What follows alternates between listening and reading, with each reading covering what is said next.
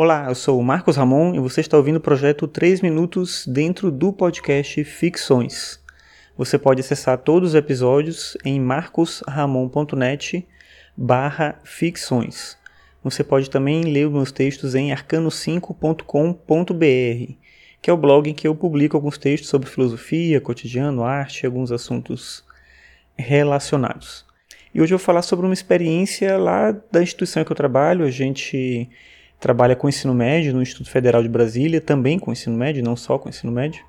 E a gente teve uma experiência agora nesses dias, está tendo na verdade, não acabou ainda, com teatro no ensino médio. Então é uma avaliação que ela une todas as disciplinas do curso, dos estudantes do curso técnico em eventos, e eles tinham que criar uma peça e, na verdade, é, com essa peça, o propósito do ensino era a peça, não era o resultado estético, mas é, identificar como é que eles iam trabalhar um conteúdo específico, que era a ideia de diversidade cultural em todas as disciplinas. Cada disciplina demandou alguma coisa e isso tinha que aparecer no trabalho, na, na peça, na montagem, no estudo, de alguma forma, na criação daquele produto.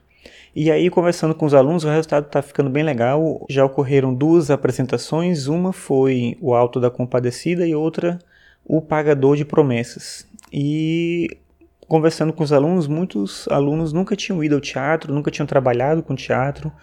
E é interessante isso como essa geração que é tão ligada na tecnologia digital, na internet, no YouTube, no celular, smartphone e tudo, e que não tem essa experiência é, do teatro, como eu falei, né? Muitos não, nunca tinham ido ao teatro, tido um contato é, de qualquer forma, assim, de qualquer tipo, com esse tipo de, de arte.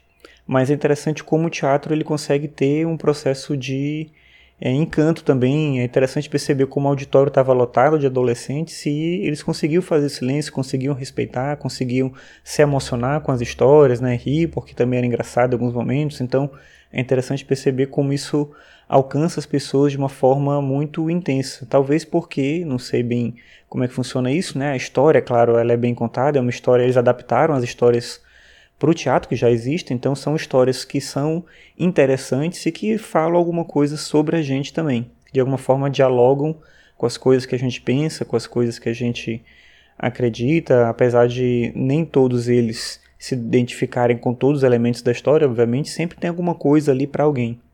E aí eu acho que esse é um aspecto interessante da arte como um todo e do teatro em particular. Quando você tem uma conexão do ser humano com outros seres humanos, é difícil você não se envolver, é difícil não ter empatia de alguma forma. Eu acho que a experiência do teatro é interessante para a gente perceber também isso. Não sei também até que ponto esse projeto como um todo é interessante, porque muito tempo das aulas foi utilizado para esse trabalho com teatro. Eu não sou contra o teatro arte de forma alguma, mas cabe a gente pensar também como é que, qual é o meio termo entre a necessidade de trabalhar os conteúdos e de ter esse espaço criativo, que nem todo mundo se envolve, no final das contas é um grupo pequeno da turma que se envolveu realmente e fez acontecer. Mas eu achei legal trazer para o podcast essa reflexão sobre como a arte ela consegue conectar as pessoas e eu tenho presenciado isso lá na instituição que eu trabalho com esse projeto do teatro especificamente.